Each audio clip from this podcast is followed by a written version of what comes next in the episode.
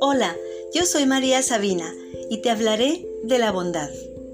Diversos estudios de la Universidad de California en San Diego y de la Universidad de Oxford han demostrado que las personas que realizan acciones altruistas y desinteresadas experimentan sentimientos de paz y de sosiego y generan en sus cuerpos endorfinas, y así también quien las recibe.